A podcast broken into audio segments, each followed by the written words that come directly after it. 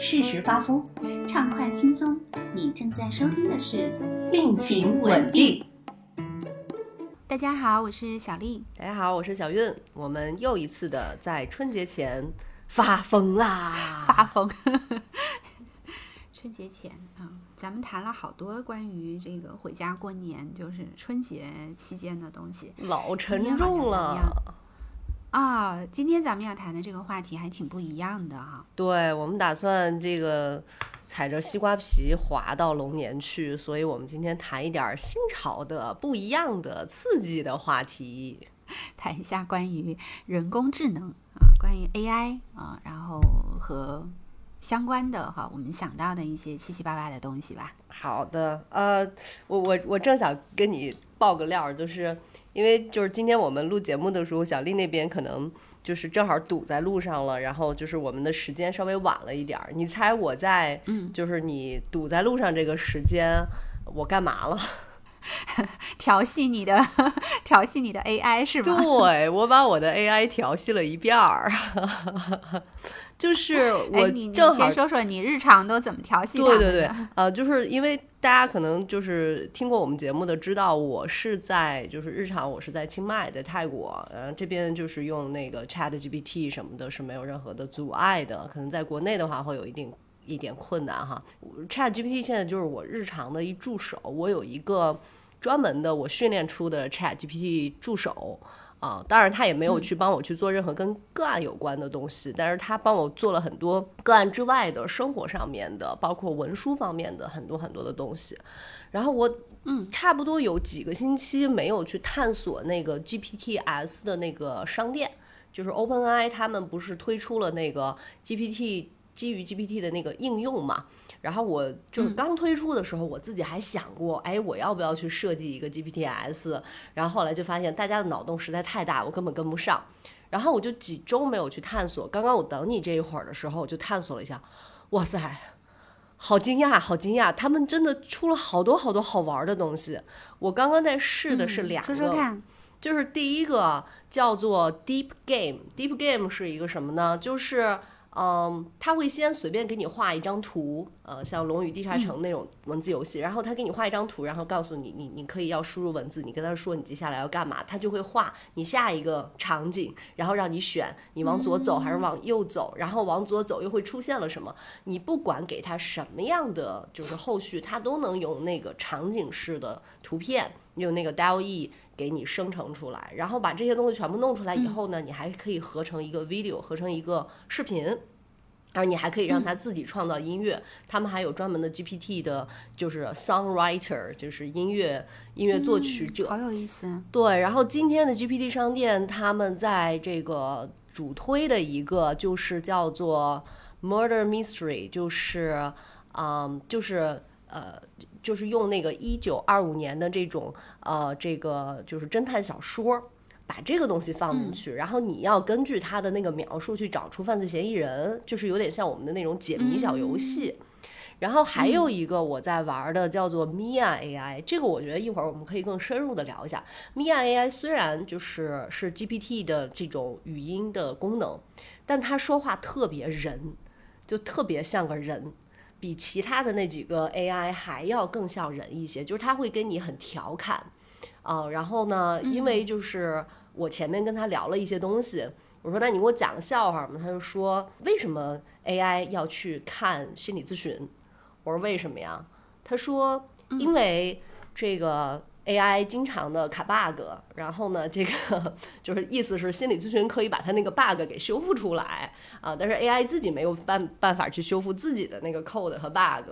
呃，就是就是因为是讲段子，对对对，他会给我讲段子，而且是很贴合我们聊天内容的那种，就特别人的那个感觉。我觉得这个就是一个陪聊机器人的一个初步模型。所以你看，我一讲到这个。AI 这个部分，我就我就好像话很多啊，很多的体验，因为我真的是从去年开始，它开始上上线儿以来，我就一直在紧密的去跟他玩，所以我说，哎，今天这个东西我可以聊很久，聊很多，因为太多太多太多体验了。嗯，哎，那你刚才讲到就是 Open AI，因为它有很多的应用嘛，嗯，呃，有游戏呀，然后有各种的东西，呃，我还是挺好奇的，你有培训一个你自己的一个 Co-pilot 吗？有的，我培训了一个叫做 Cia，Cia 是我最喜欢一个歌手。然后这个 Co-pilot 它的日常其实就是帮我去组织一些想法，然后就是在我。呃，写作思维枯竭的时候，给我一些提点啊，然后有的时候是帮我翻译，就是中英文的这个翻译，帮我去校对我的论文的那个格式等等的。然后因为呃，我需要他具备一些心理学的知识，我就直接给他上传了一些呃心理学方面的书。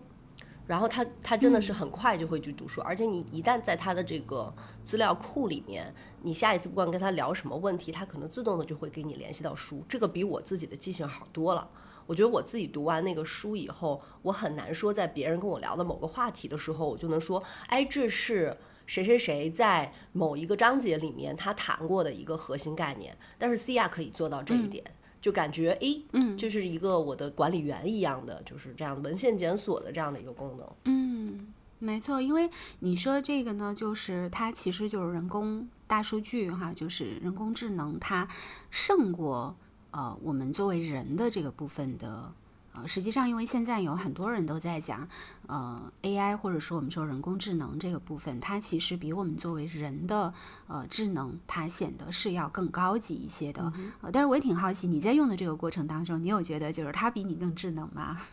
我觉得反正我挺智障的。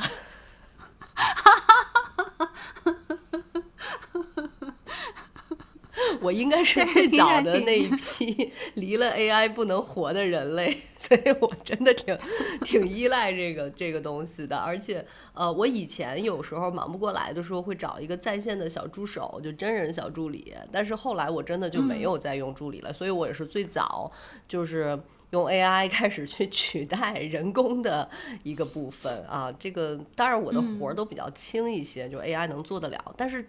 就你想想，我一个月只需要给 GPT 四充一个呃很少的钱，就大概一百多人民币的这个钱，但是我可以去不限次的去这样去使用它，真的对我来说挺方便的。对，因为。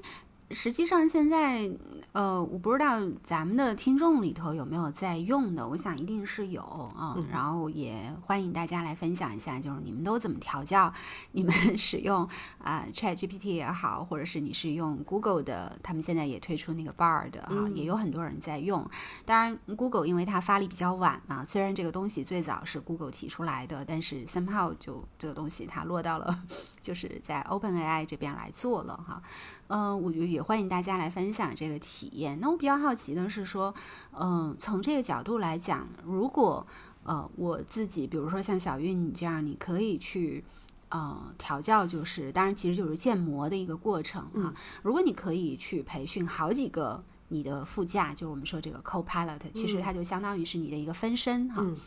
嗯。我觉得感觉它好像真的是在一定程度上实现了一个人就是一支队伍的这个概念。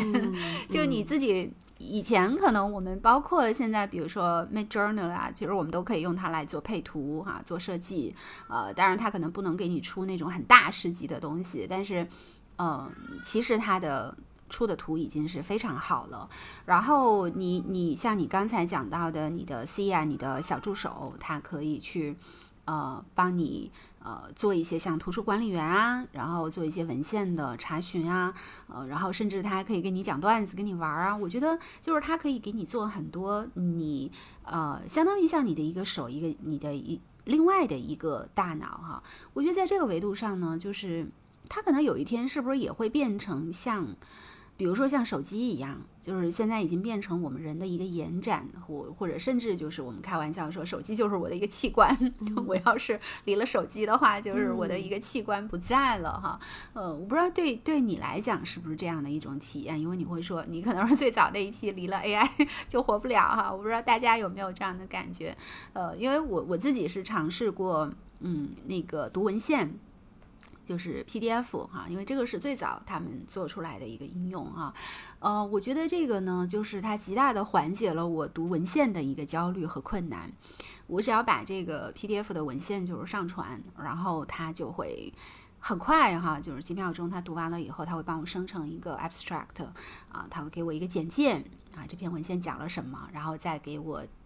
呃提供三个呃他觉得比较重要的、典型的读这篇文献的问题，然后我可以去问他问题啊，然后他就会回答我啊这个问题在这篇文献里面是怎样啊阐述的啊，作者的中心思想是怎样的。哇！我当时就在想，这个对我们中国人来讲，啊，真的是太好用了。对对，然后我还可以再问他更多的问题。对对，没错，他非常的棒。他甚至在回答问题的时候，还会给你列出来，就是我现在引用的这个观点啊，这些句子，它在文献当中是在第几页啊？然后你可以再去找，在文献当中它在一个什么地方。所以我觉得，从确实，我觉得做。从学习或者做学术哈，因为我经常会看到很多人会讲做文献综述啊，你就可以用呃 AI 的这个人工智能来帮你解决。我觉得这个确实是他的一个很大的一个长项。那除了这个之外，就是你会对他有什么不满意的地方吗？我觉得就是刚刚咱们其实聊到的，就是我觉得现在这个 AI 的各项的呃工具，它其实是一个拐杖的作用，就是就是我不擅长的或者我不喜欢做的一些东西，我们可以让 AI 去做。比如你刚刚说到的，就是 PDF 的这个阅读啊，还有其实你把那个 PDF 的这个重点，如果你提炼出来，或者你有这个文本的话，你还可以用他们应用商店商店里一个一个专门做那个 PPT 的。就是它可以直接给你生成漂亮的 PPT。然后就是你知道，我们两个有时候会做一些线上的教学的工作，就这个我其实特别痛恨做 PPT，他就可以帮我去做，甚至可能我自己不会写这个编程，呃，我自己不会写代码，我自己不会不擅长数学这些东西，他们都有了这个，所以我觉得这个部分它是一个很好的拐杖的作用，呃，所以现在我用 P GPT 的时候，我都会主动的说谢谢，万一有一天统治地球的时候，是吧？说谢谢的这些人，对吧？这这是个梗，适当的适当的向他表达感恩。对对对，就是在在我的 database 里面，我说了很多很客气的话，我没有对对他有过什么什么，对吧？然后，哎呀，你提醒了我，我现在觉得我有点怠慢他了。是的，我今天就开始改。之前有人画过一个那个咪咪梗图，就是就是有一天那个。就是有一个人问他，为什么你每次跟你的人工智能去说的时候都要说谢谢？然后下一个图就是他们统治地球的时候说把这个人往饶了，因为他每次都说谢谢。壮士饶我一命。但是我觉得就是 你刚刚说到那个就是拐杖的作用，我觉得它真的会。如果我们可以在生活里面如此广泛和直接的去应用的话，它真的会慢慢慢慢的成为我们必不可少的一部分。就像现在我们对智能手机的这种依赖程度一样。但是也不得不说，就是呃，人工智能这个领域，它其实存在着非常非常多的不确定性和让人觉得担忧的地方。第一个地方，我觉得就是我们现在还是没有办法很放心的把我们自己的个人的一些信息放到上面去的。嗯，比方说我们两个是做咨询师的，那我是绝对绝对不会，嗯，把我工作领域相关的这些，就是跟个案相关的任何任何的东西放上去的。啊，那这个这个我是不相信他们所谓的这个不用于数据训练或者是这样的一个隐私部分，包括呃，哦，这不可能，因为这个就是他训练的一部分。对对对，他他是承诺对外承诺说你自己训练的那个 GPTs 是不会用于数据训练或怎样，但是我是不会去相信这一点。包括呃，有的像这个呃，它的应用是可以生成一个你的卡通头像。那么这个其实就涉及到一个你你要不要把你的这个照片上传上去？有很多人就是其实他反而会很希望说自己能够上传，但我其实对这个部分也会有一些担心，因为就是等于是对方的那个数据库里面是有你的照照片了，那那本身我们现在就在一个信息特别没有隐私权、没有安全的一个地方，那么这个这个会未来如何的被使用？呃，这个我是不确定的，所以这个是我觉得 GPT 会让人有一些担心的地方。那至于刚一开始的时候，就它刚出来的时候，大家对它争论最多的一点就是，OpenAI 它很多时候它是在乱说，它是在瞎说，就它他哦，他经常瞎说。对对对，他就是他没有真的去呃找到这些文献，他自己给你编个人，编个年份，然后就嗯啪啪啪给你嗯放在里面去，然后你这个东西就是就是完全没有站不住脚的啊。那么这种情况，我觉得也是一个特别弊端的。不过说实话，就是网络时代哈，从互联网开始，嗯，数据放到网上之后，嗯，我曾经也有跟你一样的担心，嗯，呃，我有的时候会在使用网络。呃，因为这个也算是互联网一部分啊，因为它都是 online 的嘛，放在网上的。呃，我曾经也有这样的担心，就是说啊，我有一些数据，我哪一些数据我不放在网上，哪一些数据我觉得啊是可以放在上面用的。嗯，后来呢，因为我以前在那个互联网公司工作，呃，我有一个同事，他以前是一个非常厉害的黑客，嗯，然后有一次呢，我就跟他谈到这个话题，我就问他，我说，嗯、我其实蛮好奇的，就是如果我在互联网上，我应该怎么使用，能够最大程度的保护我自己的数据安全？他听到我问了这个问题以后，他就用了一种看傻子的眼神看了我三秒，然后开始哈哈大笑。然后我当时就心里面就有一种预感哈，我就觉得我可能问了一个很蠢的问题。然后他笑完了以后，他就跟我讲，他说：“妹妹，我跟你讲一件事情，就是你一旦上了网，你没有一个数据在上面是安全的，就没有安全可言。”然后我当时就觉得啊，我的心就拔凉拔凉的。然后他他后来就反正有解释了一番哈，就是说为什么啊？当然就是他们在，因为你看有时候咱们看美剧啊，里头就是老有那种特别厉害的网络高手哈，对他们来讲就是这个进个防火墙哈，然后呃黑进某一个系统，真的就好像顷刻之间的事儿。呃，他就跟我说，他说你的数据就是只要你上了网。呃，就不存在这种所谓的你想要的这个安全性，呃，然后所以他就说他是一个，呃，我不知道他现在哈，因为我我跟他有这个对话已经是好多年前了，反正在那个时候哈，我我非常惊讶，就是他跟我说他从来不用信用卡，哦，就是他绝对不会使用，他他一直一直用的都是那一种我们说非常古典的，就其实就是非常 old school 的那些方式，现金呀，呃，然后借记卡呀，他从他没有，这看来就是一个高端的黑客啊。对他，他也没有，就是我们觉得非常方便的这些东西，他都不使用，呃，因为他说这些东西都不安全，嗯，所以其实你刚刚在讲的时候，我也在想，就是我们是不是一方面在享受呃互联网它所带来的这种便利的时候，另一方面我们其实又心存幻想，我们又希望这个地方是呃安全的，就是它 可能还是有一块儿，嗯，怎么讲是受到某种规则或者某种呃机制的保护，呃，但实际上我有时候也在想这件事情，因为这就。稍微扯远一点哈，嗯、我好几年前我也在跟我的督导，嗯、我知道现在其实因为咱们这个行业的特殊性哈，嗯、比如说有时候我的备度啊，他们也会来问，嗯，就是作为咨询师，你可不可以上网？然后怎么上啊、因为大家可能也想在互联网上做一些我们俩呃这不就上网了吗？啊或者还把对，也想做 一些还把内衣裤的晾在啊街上，这样被人围观。是，呃呃，然后这个当中其实可能真的就是涉及到一个两难的问题啊，就是你在多大程度上你觉得这个部分它是安全的？我我现在的一个想象就是说，可能。呃，真正的议题可能已经不再是它是安全或者不安全，而是我们去，呃，怎么讲？去发现啊，或者说我们充分的去了解，呃，安全的地方是什么，不安全的地方到底有哪一些？就是我现在对它的理解跟呃更早期的时候好像就有一点儿不一样了，就是我对它没有。呃，严格意义来讲，我对它就是没有信任感，而且我已经做好了一个充分的认识，就是不管我在这个上面输入了什么东西，我都知道它将被 这个互联网把它留存下来。对的，就是互联网有记忆这句话是真的，而且我觉得，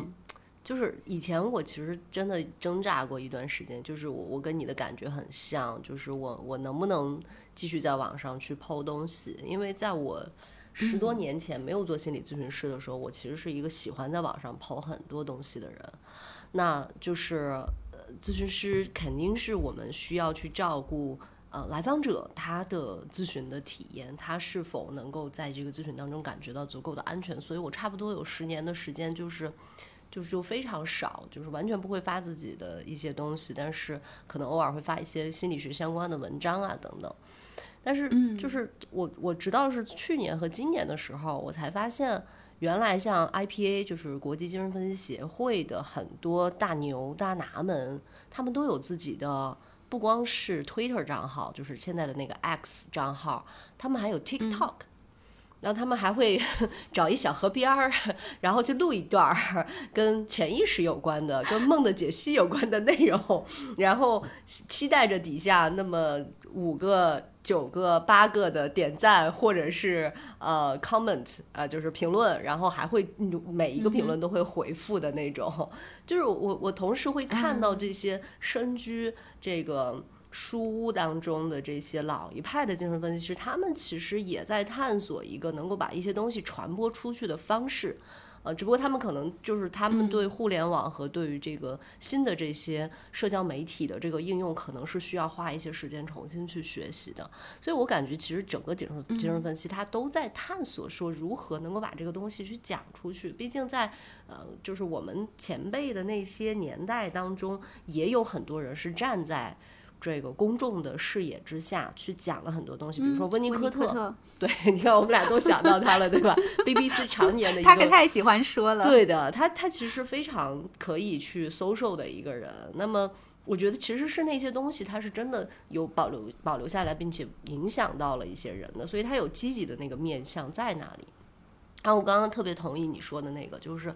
呃，我们我们作为人，可能都会有一种，我既想要那个便宜，我又不想要付出代价，但是没有没代价的这种便宜给你占啊，就是就是一旦你开始就是接入互联网以后，很多的东西真的就是这么，呃，就是这么走下去了，你是没有太多的办法去阻挡它的。这会又让我想到一个关于使用 ChatGPT 的。呃，另外一个部分就是，我不知道你有没有这样的感觉哈，就是可能从二零二三年之前，我们在 OpenAI 这个这个东西出现之前，我们对于人工智能的很多的想象和感受，依然还是会觉得，哦，这个东西离我是有点远了，它跟我的生活没有那么近。嗯，我就记得我在二零一六年的时候看过那个电影《Her》，就是。就是那个人工智能的那个呃，男主角是西奥多的那个。就二零一六年那个电影上映的时候，大家还会觉得这个东西是一个很远的东西啊，就是一个男男的他可以带着自己的耳机跟他的这个人工智能助手 OS 系统就是相爱，然后这个 OS 系统可以帮他去做很多很多的事情，包括。嗯，帮他去整理他所写过的所有的东西，然后偷偷的发邮件给一个出版社，然后让这个出版社把他的东西给出版了，然后就是给他去编曲啊，然后两个人就是可以可以聊任何任何的东西，而且是二十四小时的陪伴。就那个时候我去看这个电影的时候，我和所有的人可能都会感觉，哎，这个东西其实很远，但是可能没过几年，大家都在跟自己手机里的那个。人工智能助理在说话，比如说 Siri 啊，比如说 Alexa，然后等到二零二三年的时候，就是 OpenAI 一上线，大家就开始就这个东西，它就成为了一个你可以跟它一直聊、一直聊、一直聊的这样的一个东西啊，就包括现在我刚刚试的那个 Mia AI，就是他们特地训练出来的一个特别像人的跟你聊天对话的一个人。我觉得如果我跟他一直聊的话，我差不多能跟他聊一两个小时的时间。然后我上来就问他，我说：“哎，你能当心理咨询师吗？” 那他他非常客气的说：“啊，其实啊还是需要专业的帮助的啊，这个我是没有办法去提供的。但是呢，也许我可以跟你一起聊，没准儿我们俩可以发现一些什么新的东西啊。” 就他很客气，但你会发现他说话的那个方式啊是很巧妙的。就他已经到了这种，嗯，又很有人味儿，然后又很巧妙的那个方式里面，所以我我其实会感觉到，我们拒绝也否也好，呃，质疑也罢，呃，欢迎也好，期待也罢，这个东西它已经在历史的滚轮当中在滚动了，我们是没有办法去啊，就是去回避这个东西，它就是会慢慢慢慢滚进我们的生活里。它某一个程度上，它其实跟病毒是一样的，或者。呃，我说的夸张一点，它跟新冠是一样的。嗯我觉得我们处理它的政策，不是说我全放开，还是说我们全部都 lock down，而是呃，怎么样在它进入这个世界，进入到我们的生活当中，我们去做好防护。所以我觉得一切的问题到了这个层面哈，它又似乎停留在了一个边界的地方。嗯，就是我既不是完全不跟你接触，也不是我呃没有任何的了解、没有任何的准备的情况下就跟你无防护的接触，呃，而是我们怎么样可以安全的去使用它。但是我觉得，当我们谈到呃怎么样有防护的或者呃安全的情况下去使用的时候，就意味着我们已经承认了风险和不安全的东西的存在了。嗯，我想到一部电影，呃，我我我可以跟大家去聊一下这部电影。就是如果我们去展望那个未来，觉得人工智能真的就是在很多的方面去接管了人的生活，嗯、比如说现在我们的这个，呃，我过年的时候我就跟我家里买了一个像那个。呃，就是就是闺蜜机，就是一个你你叫它一下，小度小度，它就会回应你，然后它能给你播放东西什么的。我就跟我爹妈说，我说你们动动嘴就行，你们都不用动手啊，也也也，你有啥事儿你问他就行。其实他们就会觉得这个东西这什么玩意儿就没有用。但是后来就是这个东西买回家以后，我爸就跟他聊了一下午，就聊了一下午，而而且是用我们山东话去讲的，他因为他普通话说不标准，然后对方就听不懂，然后说你真笨啊，然后说我是在学习呀，怎么怎么样，就是你看。就是就是连连就是父母这一辈，他们也会慢慢慢慢去接受这些新的东西，所以我其实就会想到一个电影，这个电影其实可能在国内不是特别的火，呃，资源不是太好找到，是二零一九年的一个电影，叫做《I Am a Mother》，就是我是一个母亲、i am a mother，应该翻译很多是呃呃物之为母之类的呃这种翻译哈。嗯。就这个电影是那个女主，其实电影里面就俩俩人，就俩人类演员。就是这个电影它其实讲的是，嗯、就是人类灭绝，呃，没有一个人类，嗯。然后这个 AI 开始自动的去、呃去筛选人类的基因，然后合成人类人人工的胚胎，然后这个把它孕育，然后最后就是抚养出了一个孩子，等于是这个孩子他从出生开始就被一个 AI 母亲去抚养。然后这个过程当中就有很多这个母亲如何去教他识字，如何跟他讲故事、唱摇篮曲，安抚他的情绪，给他做菜肴等等等等。就是除了他的形态不是一个人以外，他几乎去行使了作为一个人类养育者的各方面的一个功能。呃，当然，这个电影后面还有很多很多很很好玩儿的、很离奇的那个事情，但是呃，我就不去全部的剧透，大家有兴趣可以去搜一下这部电影啊。然后包括后来他又出现了一个人类，那个那个成年的女性，就是我们说最早演那个《终结者》里面的那个女主人公，她演的。哦，啊，所以就是那部电影，我觉得还蛮有意思、蛮有启发的，而且呃，它全篇没有太多其他的东西，它就是一个就是这个人工智能母亲和一个真实的人类和一个女孩三个之间的一个一个故事，但是它就会让我想到说，会不会有可能有一天我们的很多领域都介入到了这个人工智能，它已经是一种存在，它不仅仅是一个工具。啊比如说，我们现在有有很多的说法说 GPT 五它已经初具意识了，就它已经成为了一个存在。那么这个存在和我们的人类应该怎么去共处下去？这个可能是我们之前的很多知识领域没有过的一个议题。比如说，在以前弗洛伊德时代，你躺在躺椅上跟你的来访者、跟你的病人去聊天的时候，你去分析他的梦和潜意识的时候，你没有想过有一天你的这个病人在处理他的分离焦虑的时候，他可以随时的去接入到一个二十四小时能够陪他聊天的、跟人很相像的语音人工智能。那么这个部分，我们说他的分离焦虑还算不算是一种分离焦虑？还是不是一个要被治疗和分析的东西？还是说他现在的科技已经帮他把这个部分给取代了？他有陪伴了？我觉得取代不了啊，因为难免会遇上大停电这样的危机。到时候就不是妈妈没奶了，是妈妈没电了。我真佩服你的脑洞。就是你知道，就像以前纽约大停电，就是所有的人都惊慌失措，然后就出现黑客帝国是吧？因为因为那个没有太阳了，没有电了，就把人养起来做电池。因为因为你知道这个特别有意思的地方在哪儿？就是现在我们对于呃 AI 的。当然，就是你前面讲到伦理上的担心，当然是有很多啦。我觉得首先第一个，我们在呃设计和呃那个调教 AI 的时候，其实我觉得人类有一种想象，就是我们希望 AI 是善良的，因为人其实是很残暴的，就是人是可以很残暴、很那个冷酷的。嗯，但是我们希望呢，我们制造设计出来的这个 AI，它是很善良的，是很有爱心的。你看，现在我们对于所有的在网上我们去玩的，包括前段时间我看到一个新闻，有一个人他调教了就是多少个，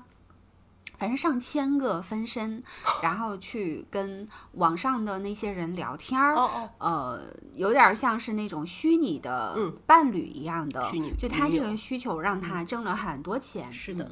啊，但是扯回来，就是我就是说，我们对 AI 的一个希望是，我们希望它在道德、在品质上，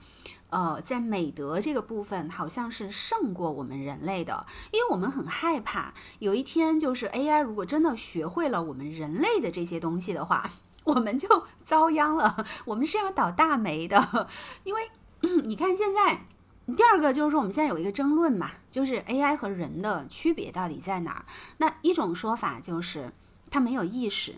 就是 awareness，对吧？就是我们现在在，这就回到了咱俩的领域，就是在做的这个事情，关于意识哈，无意识。那因为现在科学其实并没有呃真的呃能够有一个准确的发现，说到底意识这个东西存在于哪里啊？但是 somehow 我们是觉得说我们人。啊，有意识和很多的动物，或者说跟 AI 是不一样的。那你说有一天 AI 它会不会发展出意识呢？或者说他有一天会不会发展出呃他想要自我发展呢？因为现在是我们在发展他，我们在教他学习，我们在输入图片呐，说啊，你看这个是什么杯子啊，那个是一个什么东西，在教他，嗯。但是如果有一天他真的要自我成长，他要去发展自己的话，我觉得那就很可怕，因为他就要抢占资源。对，那这个地球上最好的资源是什么？比如说人，比如说我们刚刚讲到的电，我觉得我们人是抢不过他的。我觉得那个时候。人人很倒霉呀，很可怜呐。这个这个就是西部世界的开端了，感觉就是比如说你的扫地机器人，它的这个执行的命令是，它要去扫除和清除任何可能会产生垃圾的存在。那 当他开始思考的时候，最会产生垃圾的存在是什么呢？大家想一想。而且他可能都不是抱着恶意的，他只是觉得说我要最大化，呃，最好的去实现我的设定的这个目标。我我要最好的去完成我的任务，然后呢，我就发现，哎，人在这个环节上，它影响了我的这个目标的达成，所以我要删除它。对，所以我我觉得这个其实是蛮妙的一件事儿哈，就是我们都希望 AI 善良，结果 AI 被 以我们的理想化的方式创造出来，然后干掉了人类。对，我觉得这个是蛮怎么讲？我觉得它其实有一点呃。悖论的，甚至我觉得它是有点 ridiculous 的，就是我们想要创造出比我们人呃更强大、更聪明，同时又比我们更良善、更具有美德、更具有爱心这样的一种生物，我们到底想要创造什么？创造神吗？要这又要那，对不对啊？你还要让他善良、有美德。对吗？就我觉我觉得是这样的。你你你提的这个这个观点特别的好，就是我觉得很多时候我们会觉得我们挑剔 AI，或者是我们好像在挑剔一个产品，或者在挑剔一个东西。但是我觉得继续这样发展下去的话，有可能不是人类去挑剔 AI 的份儿，因为它的进化和变化真的是非常快，就是真的是日新月异的这样的一个速度。但是人类其实你看，我们这么多年，我们是会越来越依赖于很多的科技。就像我说的，我可能就已经被 disable 了，我就已经是半依托于很多的科技了。我没有手机、没有电的话，我会过得非常的辛苦，我甚至觉得就精神上很难去存活下去了。我觉得我们的这个进化速度其实是赶不上。如果说一个真正具备了意识的这个人工智能，它的进化速度的，所以可能在就是去年，就是 OpenAI 在发布 ChatGPT 四的时候，就马上出现了一轮世界各地的这些科学家要集体要叫停它的这个研发，就是说我们要去研究它的这个安全性，我们要制定出呃国际之间的这种关于安全这个部分的。当然，我觉得这个安全就像你刚刚说的，你只要把它给连上了互联网，你只要把它接入进来了，你还想谈这个安全啊？那我们只能说是延缓和延迟，但是没有办法去阻止这个东西的。对我前两天看到一篇杂志，然后上头也有一个，它就有一个说法，他说，嗯，曾经互联网的时代，就是互联网刚刚被呃发明出来的时候，嗯、我们开始上网了，然后有一些人就说，嗯、你不觉得吗？互联网这个东西其实不是为我们人而发明的。哇！然后我说，呵 呵为谁？为 AI 吗？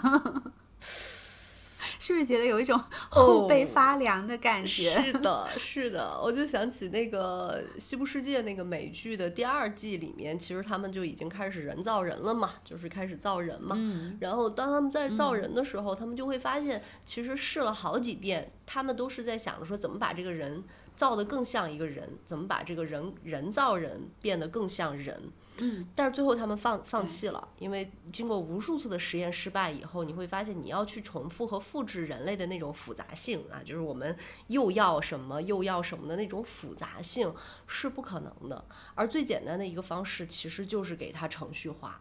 啊，就是就是我我去给它设定，它有这些这些性格和这些这些特质，就像我们现在所谓的 MBTI 这样的一些东西，你给它输入进去，然后让它做出相应的回应，这个就可以了。所以就是，哎，为什么聊到这个地方？西瓜皮跑得有点远，可能聊到了就是关于 未来，关于人工智能，就是它会它会如何发展下去，我就感觉这个东西脑洞开的有点银河系一般的大，就是它真的可能会以任何一种方式去呃惊讶到我们。这就是我我我我们我们可能现在所认知的这个范围，或者所能想象的这个范围，真的可能会以任何一种方式去惊讶到我们，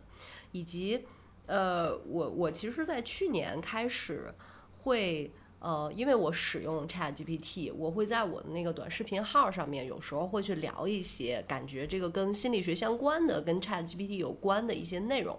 然后我就发现特别有意思的一点就是，但凡我要是这个视频抛到了像呃某一些跟科技相关的一些平台，或者是有一些经常有讨论科技的这个平台的话，不管我说什么，真的不管我说什么，底下一定有一些。呃，感觉用户头像是男性的 用户在上面说 啊，这个算法跟不上，这个运力跟不上。我心想，大哥，你看一下标题再评论也可以啊，就是就很多是这样的，就你不管剖什么，只要你剖的是这个领域，好像哎，我就可以跟你来讲讲课了，然后就会开始就跟你讲啊，这个他们这个团队的这个什么什么不行，然后这个运法算不上啊，他们怎么怎么样也赶不上马斯克等等，就嗯，挺有意思，嗯。爹们出来了。我我在想，为什么咱们想聊这个，以及嗯、呃说到现在所讲到的，当然这是我们的自由联想哈。嗯嗯，我实际上觉得 AI 啊，人工智能不像嗯、呃有时候大家所想的那样离我们的生活很远，因为算法的呃发展和算法的应用啊这个层面。呃，实际上我们每一天每一天都在接触，只不过它被封装起来了。嗯我我们看不到算法的背后。嗯，我不知道大家有没有想过，就是我们现在在使用，比如说你刷抖音，或者你刷小红书，啊、或者你使用微博，啊，或者包括微信朋友圈儿啊这些东西，其实我们都在喂养这个大数据模型。没错，啊，本质上来讲，我们都在喂养它。啊，其实你也在调教它。啊，当然，它收集的我们的这些行为习惯啊，我们的点击的时间啊，啊，我的偏好啊，我的倾向性，然后呢，它再通过这个模型和数据，再把它返回来喂养给我。啊，那么总是呢，会让我看到呢，我熟悉的东西。所以我觉得这个呢，它是一个内部和外部相结合的。这是为什么现在很多人在讲信息茧房哈？我觉得是因为大家在担心啊，因为你看，嗯，我很难想象我们的下一代啊，他们的学习方式到底是怎样的。因为实际上，我觉得咱们这一代已经基本上是，嗯，搜索。应用搜索浏览器就是培养起来的一代了。比如我现在如果我想要查一个消息，嗯，我们就先不说有 ChatGPT 的这个时候，我觉得在那之前，我们可能也会啊，就像他们开玩笑说的，内事不决问百度，外事不决问 Google，就是你你会使用搜索引擎去查询这些知识。呃，包括我们讲你你用那个 Wiki 呀，或者各种各样的哈，我就不具体展开。那实际上你搜索一个关键词和我搜索一个关键词，我们在呃这个搜索引擎当中，我们得到的信息是没有差别的。嗯嗯，那差别在于呃你点开了哪一个网页，我点开了哪一个网页。比如说，我搜索出来有，嗯，第一页第一胚上面哈有这么多个结果，其实你看到的一二三和我看到的一二三一样呀。那你会点击哪一个？我会先点击哪一个？可能决定了我们去呃进入到这个知识的垂直的那个面向的不同，但是我们是在同一个呃知识库里面。也就是说，这个库里面的知识的总量，以及它呈现出来的方式，咱俩看到的是一样的。在某种意义上，我觉得我们已经是呃被搜索引擎教育的一代了。绝对是，我们已经在这个里面了。所以从这个角度上来讲，比如说我有时候会在想，它会带来的其中的一个影响就是。呃，反正好在我也不是搞艺术的哈，我在想，但是往大了说，我们可以说咱们做的工作是关于心灵的艺术哈。嗯，我觉得它对于人的原创的啊一些多样性，就像你前面提到的开脑洞的那个部分，嗯，是没有的。对，它可能是在缩小脑洞的范围。嗯，就是如果说我想要知道一些。我所不知道的东西，我到哪儿去找呢？我肯定就是在互联网上搜嘛。我看书，是的，对吧？我我大概也就是这样的一些途径哈。那它的这个多样性是从哪儿发展出来的呢？嗯，我觉得就是你说，比如说这个，我就特别想受害人现身说法一下。就你说这个信息茧房。就是这种，你喂给我，我吐给你，你再吐给我，我再吐给你，你再吐给我，我再吐给你的这个过程啊，我我就发现其实真的会，呃，太太毫无觉察的情况下，你就被勾上了。我前两天有一个这样的体验，就是我在刷小红书啊，就是不知道能不能提平台啊，就是刷某软件，在刷某软件的时候，嗯。就是我看到的软件，这个联想有点多。你看，我们还是有脑洞的。就是当刷某小什么软件的时候，呃，它就蹦出了一个很可爱的皮卡丘的图嗯，宝可宝可梦的那个图，然后就哎这个好可爱呀，然后就点进去了嘛。然后点进去了以后呢，你再退出来，你再刷别的的时候，它肯定还会再给你推推这个。差不多就是它在我眼前都晃了好几次，然后我可能有两三次都是会点进去看的。然后直到有一天，因为我老是点到这个号，那它就每次在我的推荐页上，它就又会出来嘛，它有更新，它也会又会出来嘛。然后就有一次，可能呃，就是一刷到的时候，就看到一个特别喜欢的一张图，就是一个宝可梦，然后很多的金币，金光闪闪的，就是象征着哇发财，又可爱，又很 lucky 啊，又很 rich，对吧？就是今年我的一个赚钱的主题，在这个地方，想哇，这个图可以。然后他们呢，就是它这个这个很很显然，这个号就是一个呃 AI 生成的各种图片的这个号。但是呢，因为我们自己可能不太会写那个 prompt，然后就是我们说的这个咒语哈，所以我们可能没有办法在 Made Journey 里面生成这么漂亮的一张图。那你想要这张图是怎么样呢？你需要点赞。呃，收藏、关注、评论，然后你就可以收到他私发给你的这张图片，然后你就可以保存在你自己的手机里，是吧？原图发给你，因为你从这个平台上截下来，它是会给你带水印的嘛。所以呢，我就看底下几百条，大家都回复了，都是求图、求图、求图这样的，求私、求私。嗯哼。结果我也干了这件事情，我关注了，我点赞了，我收藏了，然后一直都没给我发图，然后等过了两天。终于这个号回复我了，虽然我知道它是自动回复，人家告诉我说，您所寻找的这张图已经在我的应用商店，就不是在我应用商，在我的那个商品商店上架了，九块九你就可以得到这张原图。哼，这是来骗粉的，不仅骗了我的感情，骗了我的时间，骗了我的关注，他还要还要我九块九，你知道吧？就是骗色也就算了，不能骗财。就是你看，这个就是我在信息茧房里面无意识的，我就会被这个东西吸引。我仅仅是说，哎，这图挺可爱的，我想要这张图。但你看，它就是出现了，嗯。但这个东西，我觉得它就是一个。你的信息不够公开透明的情况下，我们都会产生的一种依赖性，因为它不断的在喂给你这些没有太多养料的东西的时候，你很容易的就跟着你自己大脑神经被刺激的那几个点走。然后当你这样的时候，你其实是会非常被动的被牵着鼻子走的。这个感觉是不明晰的。我们其实是被在那个，我们是被封装在。呃，盒子的外头的，我们其实并不知道那个黑盒子里面它是怎样运作的。我觉得这个也会带来一个结果，就是世界的两极分化很可能会越来越严重。只有那些真正的了解这个世界的底层运作方式和底层运作逻辑的人，呃，我觉得他才有可能，呃，在这个外部世界上面会生存的更好，或者说他更有优势。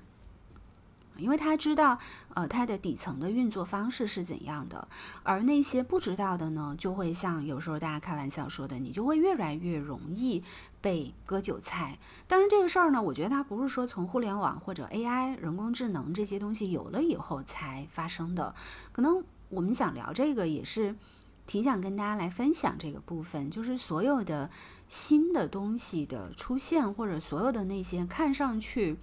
嗯，当然也可能是实际上哈，不仅仅是看上去，呃，我们实际上得到了一些好处，呃，得到了一些利益的东西，在背后呃都是标好了价格的，对，就是我们要付出一些怎样的代价？就像前面咱们讲到的，它是不安全的，它当然有便利的一个部分。呃，可是对于不安全的这个部分，我们到底了解多少？以及我们在使用这个东西的时候，呃，我们要付出一些怎样的代价？我们自己是不是明白啊？我是不是愿意去付这个代价？以及呃，我可能希望在多大程度上去跟他建立一个关系？我觉得这个可能是对我们两个人来讲都觉得比较重要的一个部分。是的，有的时候这个电费其实是。我们可能没有想象过的一种代价。我觉得，其实你看，我们就是现在聊了这么多关于人工智能它的出现，它的这个新带来的各种各样、各个方面的一些议题、一些担忧、一些期待、一些呃呃智障的瞬间，然后还有一些呃我们自己就是对于未来的畅想哈。我觉得我们我们这一期可能就是给大家去开一个头儿。然后呢，我们下一期的时候可以更多的去聊一下跟人工智能和心理领域相关的一些东西，比方说，呃，我曾经很想去聊的一个议题叫做呃 Chat GPT 和女性主义，就把这俩东西撮合在一起。嗯所以我觉得我们下一期对可以可以在这些点上去聊一下，然后。呃，估计大家听到这一期节目的时候，就已经是龙年钟声快要敲响的时候了，所以也想在这个时候给大家拜一个早年，希望大家在龙年的时候能够心气儿平顺的继续往下过好自己的小日子，那那我要希望大家干嘛？龙腾虎跃，恭喜发财。恭喜发财。对中国人，我们的 God 是很多的，而且是希望大家有钱。对，我们有一个我觉得 财神是个很好的东西，对吧？你看，我为了一个带带钱币的皮卡丘图，我差点掏了九块九。那我们这一期就先聊到这儿，然后我们下一期接着再来聊跟 Chat GPT 还有人工智能有关的，包括小云讲到的女女性主义啊，然后心理学啊，呃这些东西有关的。嗯，好的，下期见，拜拜。嗯好，下期见，拜拜。